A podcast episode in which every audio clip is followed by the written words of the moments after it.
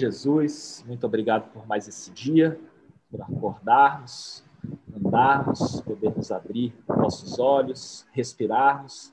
Muito obrigado pela dádiva da vida, muito obrigado por andar dentro de nós. Te agradecemos por mais esse dia aqui na Terra imensamente, pelos nossos trabalhos, os nossos afazeres, por poder ler a tua palavra, conhecer mais de ti. Viemos aqui pedir nesse momento pela nossa lista, que o Senhor abençoe cada um ali, que o Senhor abençoe aquele rapaz que eu esqueci o nome nesse momento, mas perdeu o pai também. O Senhor abençoe toda a família dele. Ele já perdeu.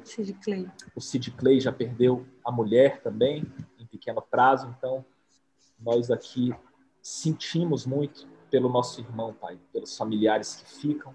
Que o Senhor possa abençoar imensamente, confortar o coração dele. Só o Senhor pode, Pai, nesse momento. Nenhum homem, nenhuma criatura consegue. Então, nós viemos aqui pedir de coração humilde, viemos aqui também pedir pelos nossos inimigos, Pai, aqueles que tramam contra nós, aqueles que vivem do mal, que maquinam mal, que praticam mal, que o Senhor possa mudar o caminho deles, a direção, que eles possam te conhecer, Pai, e mudar o rumo, que possam subir, Pai, conosco para o terceiro céu.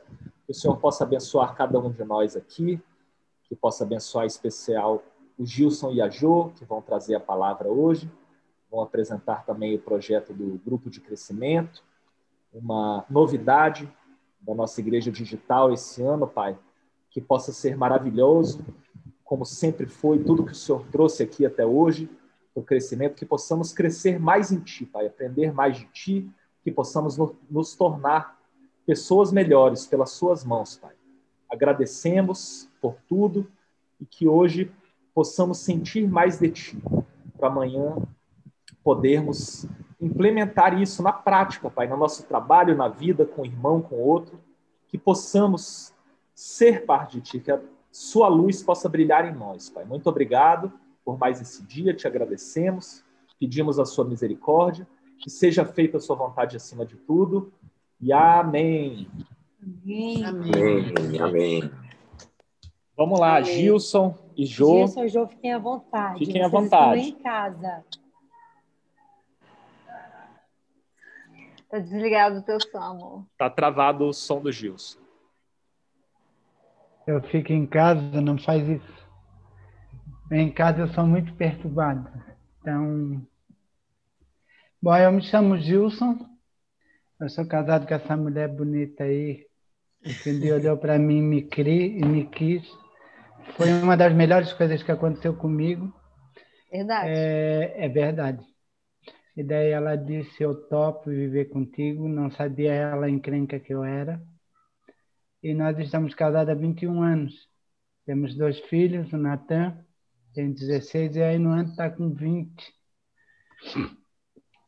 E temos tentado ser bons, bons pais.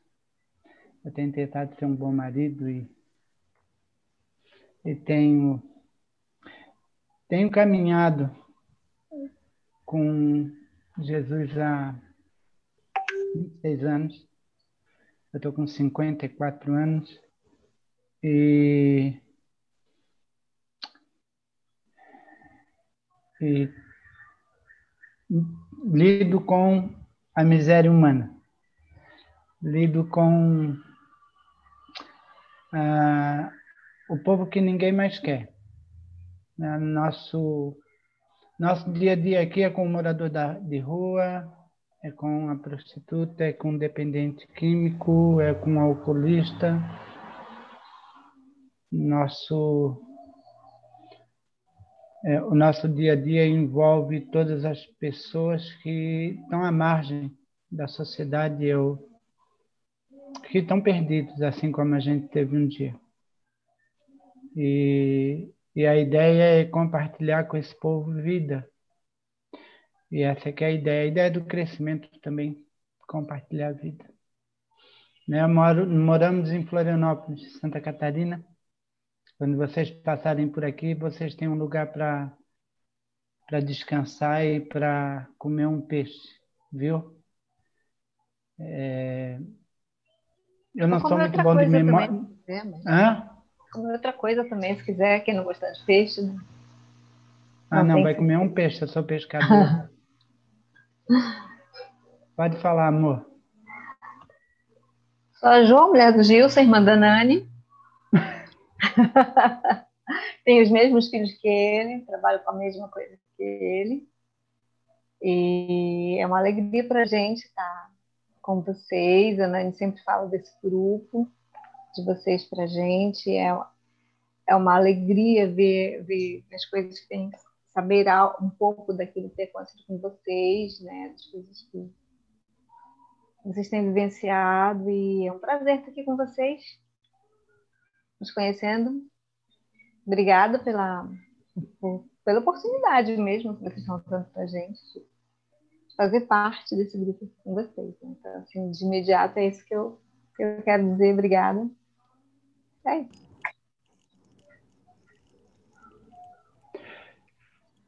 Como é que nós fizemos agora?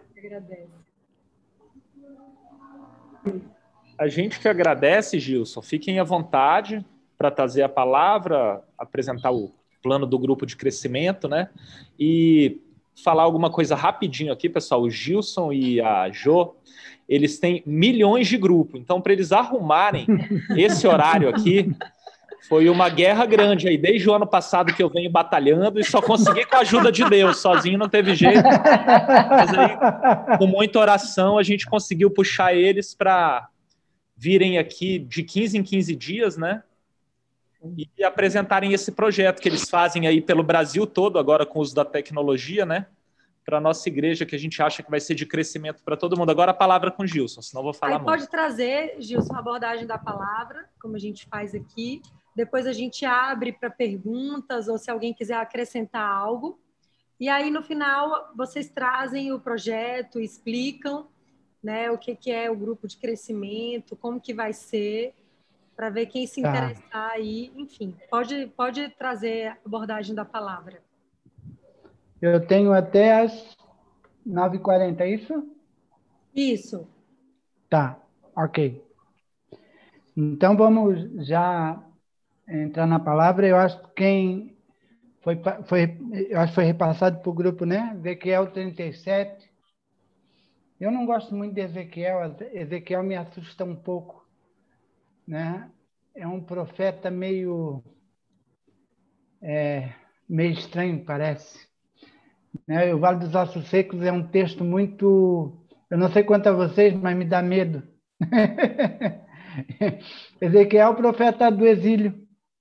Ele profetizou o tempo que Israel, Jerusalém foi cativa da Babilônia. Então, Israel, é, Ezequiel profetiza nesse tempo em que Israel está cativo da Babilônia. Isaías, profeta do palácio, Ezequiel, profeta do exílio. E, e tem a mão pesada. A gente diz assim, por aqui, tem a mão pesada em relação ao povo de Israel, aquele que conhece o Deus vivo. E o texto diz assim: A mão do Senhor se apoiou sobre mim e o Senhor me levou em espírito, deixando-me num vale totalmente cheio de ossos.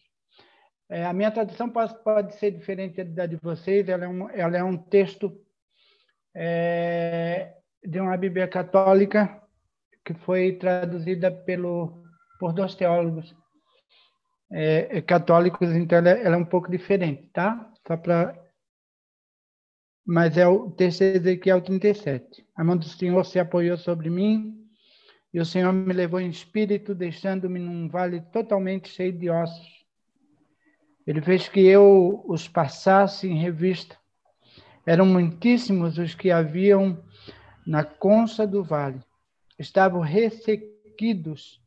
Então ele me disse: Filho de Adão, poderão esses ossos reviver? Respondi: Tu sabes, Senhor. Ele me, ele me ordenou. Profetiza assim a estes ossos, ossos ressequidos, escutai a palavra do Senhor. Isto diz o Senhor a estes ossos. Vou infundir em vós espírito para revivais, para que revivais. Enxertarei tendões e vós, e vos farei criar carne. Esticarei sobre vós a pele, e vos infundirei espírito para que revivais. Assim sabereis que eu sou o Senhor. Profetizei o que me fora mandado, e enquanto profetizava, ressoou um trovão, e a seguir houve um terremoto, e os ossos se juntaram, osso com osso. Vi que estavam cobertos de tendões que haviam criado carne e tinham a pele esticada, nas, mas não tinham alento, ou não tinham o sopro da vida, em alguns textos, ou o espírito. Então ele me disse: profetiza ao espírito, no meu texto talento, profetiza, filho de Adão, dizendo ao espírito: Isto diz o Senhor Vem espírito dos quatro ventos e sopra nestes cadáveres para que revivam. Profetizei o que me fora mandado, penetrou neles o espírito, reviveram e se puseram de pé. Era uma multidão imensa.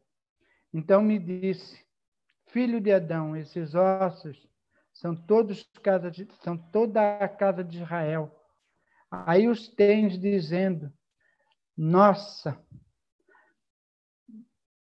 nossos ossos estão ressequidos, nossa esperança se apagou, estamos perdidos. Por isso profetiza, dizendo-lhes: Isto diz o Senhor: Vou abrir vossas sepulturas, vou tirar-vos de vossos sepulcros. Povo meu, eu vou levantar-vos a terra, eu vou levar levar-vos à terra de Israel. Sabereis que eu sou o Senhor, quando eu abrir vossos sepulcros, quando vos tirar de vossos sepulcros, povo meu. Infundirei meu espírito em vós, para que revivais, e vos estabelecerei em vossa terra, e sabereis que eu, o Senhor, vos, vos digo e faço. Palavra do Senhor. Texto ele, muito conhecido e realmente Ezequiel, ele profetiza ao povo de Israel. Ele não profetiza a Babilônia ou qualquer outro povo, mas ao povo que conhecia a Deus. E, e o texto começa dizendo que ele teve uma visão. Né? E eu queria falar disso. Visão. E a primeira visão que, que, Ezequiel tem é a visão do, do limite do homem, ou da finitude do homem. Quando Ezequiel olha aquele vale dos ossos secos e, e o, o vale lembra a morte, sem vida, sem esperança, é um povo sem vida e um povo sem esperança. E ali Ezequiel tem a visão do limite da raça dos nossos limites.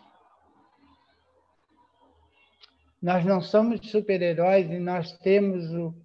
É, todos nós temos um limite para todas as coisas, inclusive para a vida. Na linha da vida, se tudo correr bem, nós vamos chegar na velhice. Né? Depois da terceira idade. E se tudo correr bem, nós morreremos. Certo? E isso é fantástico. Todos os nossos dias foram contados, do início ao fim. Porque a nossa vida é linear. Ela tem um começo e ela tem um fim. E o Vale dos Ossos Secos nos faz lembrar dessa finitude. Nos faz lembrar que, que nós não que nós não temos o poder em nossas mãos nos faz lembrar das nossas limitações, nos faz lembrar que somos incapazes até mesmo de conduzir a nossa própria vida. E Ezequiel foi levado pelo Espírito a olhar, talvez para ele mesmo. Ele tem uma visão, então, do fim, da finitude. Agora é interessante que ele diz, que Deus diz para Ezequiel Tu acreditas que esses ossos podem viver? Deus ele estimula Ezequiel, né? Ele, ele cutuca Ezequiel e diz: Olha, olha para esses ossos, Ezequiel. Tu acreditas?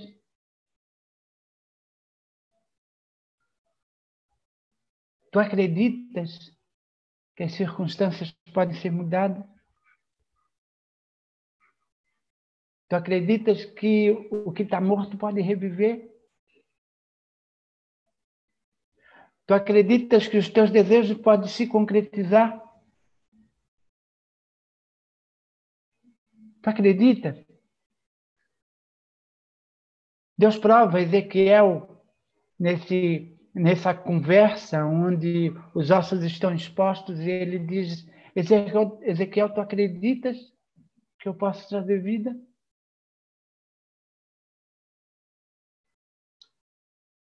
E diante dessa da nossa finitude fica a questão: nós acreditamos naquele que governa o mundo? Nós acreditamos que pode mudar?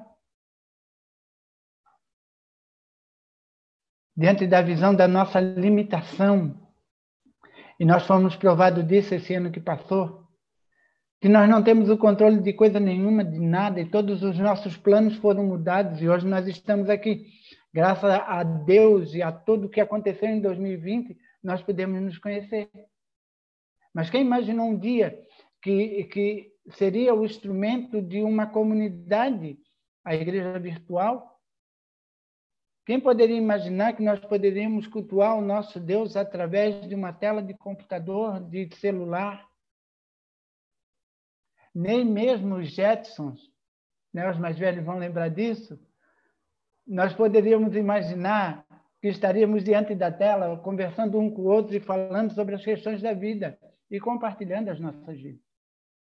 A tua experiência serve para mim? Eu gosto muito de usar sempre as minhas, os meus exemplos. Mas Ezequiel, ele não fica só nesse, nessa visão da morte da, e do limite humano, mas Deus também mostra para ele e dá a visão do Deus restaurador, do Deus que tem a graça restauradora nas suas mãos, quando ele diz profetiza, e eu colocarei tudo em ordem, e esses ossos se levantarão, e eu colocarei tendões, e eu colocarei músculos, e eu esticarei a pele, e eu botarei esse povo em pé. Na tua Bíblia vai dizer que quando, quando Ezequiel olha, existe uma multidão e um exército muito grande. E aí Ezequiel tem a visão da graça restauradora de Deus.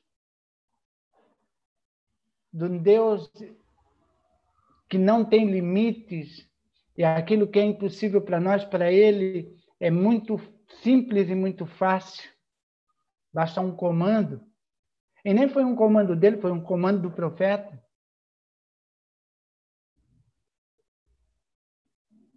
A possibilidade da restauração, ela está em Deus, a possibilidade do milagre é só nele.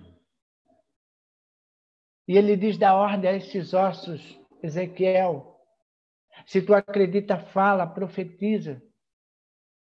E Ezequiel, ao abrir a sua boca e, e, e falar aquilo que Deus ordenou, ele vê a, o que é impossível se tornar realidade. Ezequiel tem a visão do limite da raça, mas tem a visão da graça restauradora de Deus. E nessa graça nós precisamos nos firmar diante dos nossos desafios, porque esse ano nós entramos numa completa incerteza, não é verdade? Do que nós temos certeza nesse ano?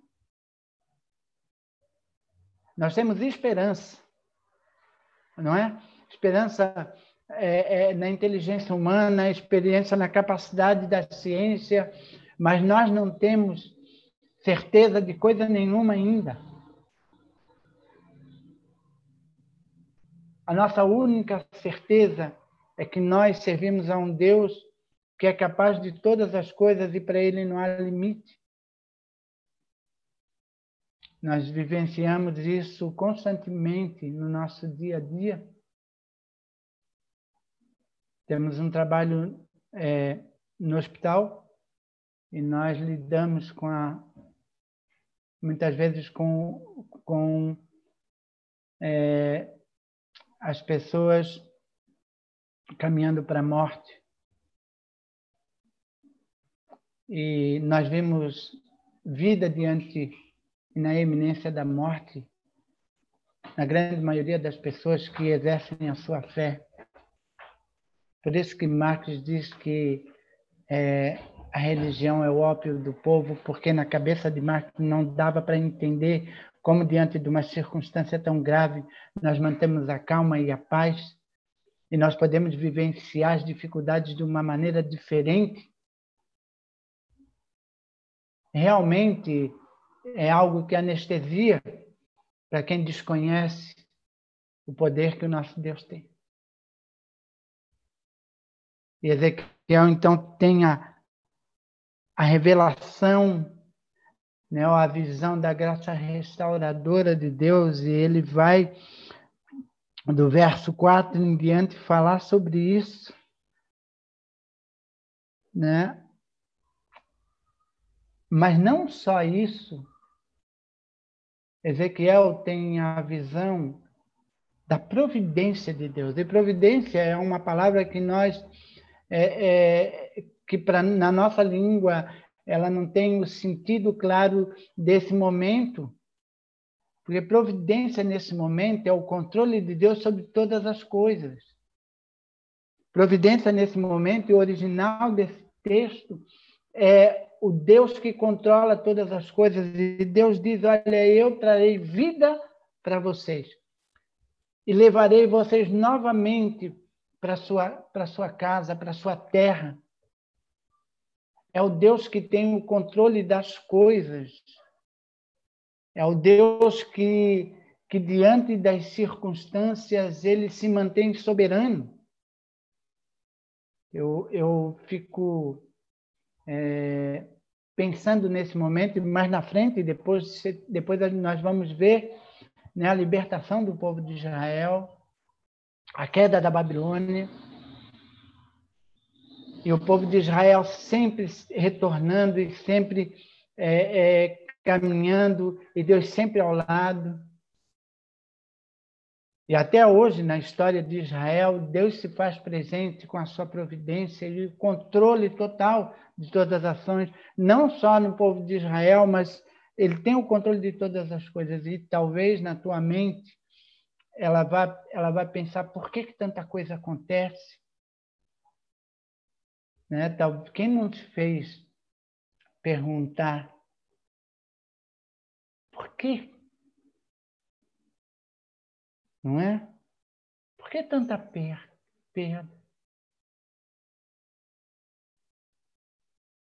Por que tanta dor? Por que tanta miséria? Quê? Na providência de Deus, eu descubro que quando Deus caminha do nosso lado, e aí a grandeza do nosso Deus, é que Deus respeita as nossas decisões. Você tem liberdade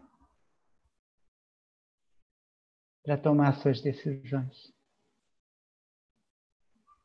E Deus, no caminho da tua vida, da minha vida, Ele vai tentando ajustar, mesmo com todo o poder, e se Ele fizesse assim, no estalo, Ele resolveria todas as coisas. Mas a grandeza de Deus é que, diante do poder dele, Ele nos respeita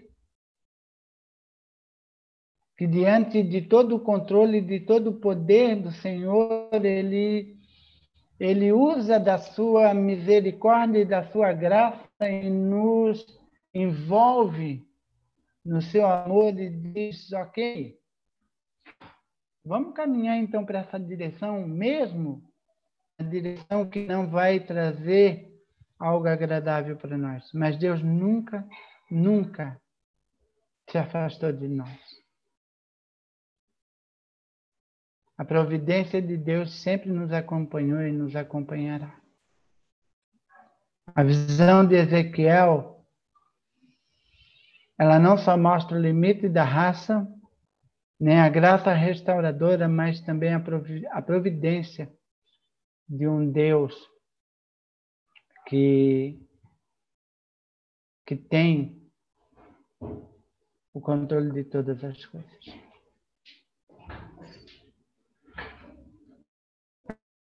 Essa família está chegando aí. Ah, amiga. Então, eu queria que nós encerrássemos esse momento olhando para nós e pensando diante de, de tudo que nós temos para viver esse ano.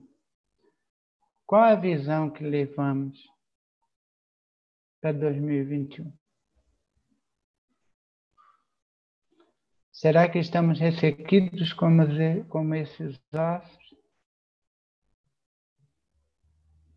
Será que acreditamos na providência e no controle de Deus? Será que cremos na graça restauradora desse Deus?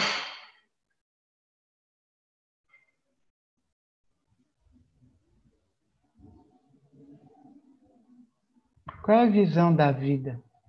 Porque isso tem tudo a ver com a vida. Tudo a ver com a vida.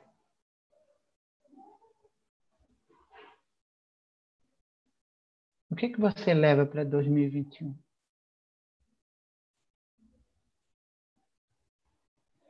Isso implica né, no conduzir desse ano que começa.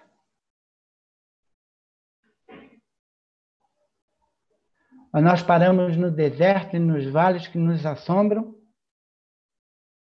Ou a gente crê num Deus que restaura e que cumpre as suas promessas?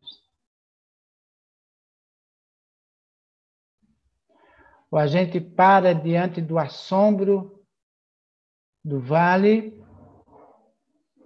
Ou a gente se firma e acredita nas promessas que a palavra nos diz? Nós vivemos pela fé. E pela fé nós continuaremos a viver até o final da nossa vida. E vamos caminhar corrida que é proposta, como o apóstolo Paulo diz. Esperando que lá na frente nós sejamos aprovados. Que Deus abençoe que a nossa visão desse 2021 possa ser uma visão que nos leve em segurança até 2022, na certeza de que não estamos só. Amém? Que Deus abençoe. Amém. E que 2021 seja um ano né, de, de renovo Amém. que a gente possa permanecer em pé. Deus abençoe. Amém. É isso, todos nós. Pessoal, esse projeto aí que o Gilson trouxe, né? O que que a gente visualiza para esse ano? O que que a gente mira para esse ano? E Deus vem trazer oportunidade, né? O Gilson tem aí de missão talvez mais tempo do que eu de igreja, não que ele seja velho, que eu também comecei cedo na igreja, né? Uma cidade aproximada. E aí Deus traz esse projeto diferente, né? uma coisa diferente para a gente sobre Deus, para a gente crescer junto. Olha que fantástico. E aí ele vem com a lição do poder do Senhor. Imaginem, no primeiro verso da lição, a mão do Senhor estava sobre mim, diz Ezequiel. A mão do Senhor, a destra do Senhor, representa a força máxima, aquele poder irresistível que nenhuma outra criatura, já que ele é o criador de tudo, tem algum poder ou algum método, pode se juntar com alguém para bloquear esse poder. Não existe. É o maior poder que existe no universo. Então, a mão do poder estava sobre mim, diz Ezequiel. A mão do Senhor. Quem que é a mão do Senhor na vida aí? Quem de vocês? Quem que é o poder do Senhor? Né? Quem quer ver? Quem quer conhecer esse poder? E aí Ezequiel era um israelita treinado no sacerdócio, né? um profeta profundo conhecedor da lei. E além da lei, ele completa, ele vê toda a graça de Deus, né? Imagina o que, que ele imaginou quando ele viu esses ossos. Ele pode ter tido medo, ele pode ter ido para Deuteronômio 28 e imaginado a execução do juízo de Deus pela desobediência, né? Ele pode ter imaginado milhões de coisas, a Bíblia não fala, né? Mas esses ossos eram secos, e muito secos. Significa espírito abatido, morte há muito tempo, o que torna improvável qualquer espécie de ressurreição ou de vida. E aí Deus mostra para Ezequiel como é a criação, ele mostra que ele é o criador. E ele usa o mesmo processo de Gênesis, né? Ele forma o corpo físico e enche com o Espírito Santo, né? Segue o padrão da criação de Gênesis, é igualzinho. E finaliza dizendo que a nova vida de Israel, e agora para gente, os gentios, né? Depende totalmente da graça de Deus. Não tem outra forma senão crer pela fé. Não existe outro caminho. O caminho é esse. E fantástica lição, Gilson. Quem quiser complementar aí. Toda vez, só para concluir, toda vez que a gente vê essa lição, né, ela vem de um modo diferente. Impressionante o poder da palavra de Deus, né? infinito, Verdade. a infinitude.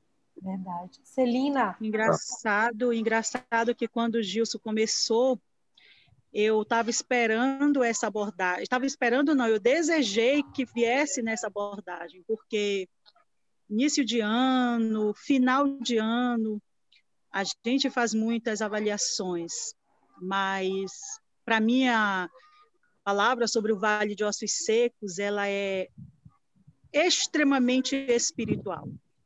E quando nós não olhamos, não fazemos essa abordagem, é muito, muito complexa de entender quando faz uma leitura da visão do Vale de Ossos Secos pela leitura, ela não nos alcança. A palavra, essa palavra, ela me toca profundamente, ela me toca profundamente quando ela é feita com essa abordagem. Já vi várias abordagens do Vale de Ossos Secos, a questão teológica, o significado da visão, para aquele momento, para aquele povo, a contextualização histórica, a realidade daquele povo naquele momento. Mas quando nós trazemos essa visão espiritual para a nossa vida, é, é, é, quando, quando Deus fala comigo muito forte através dessa palavra, porque os ossos secos somos nós. Muitas das vezes nós estamos nesse vale. Muitas das vezes somos nós que estamos com os ossos ressequidos. Muitas das vezes é o nosso espírito que está totalmente abatido. Muitas das vezes, todas as vezes que o Senhor operou grandes coisas na minha vida e nós, nós esquecemos. Por mais experiência que nós tenhamos com Deus dos milagres, esse Deus aí que o Gilson falou, só um instantinho.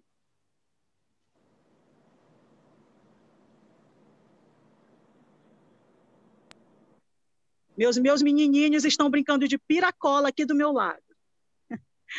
E aí, é, todas as vezes que, que a gente se coloca nessa posição de extremamente dependentes desse Deus que o Gilson trouxe, do Deus que disse para Ezequiel assim: profetiza sobre o vale de ossos secos.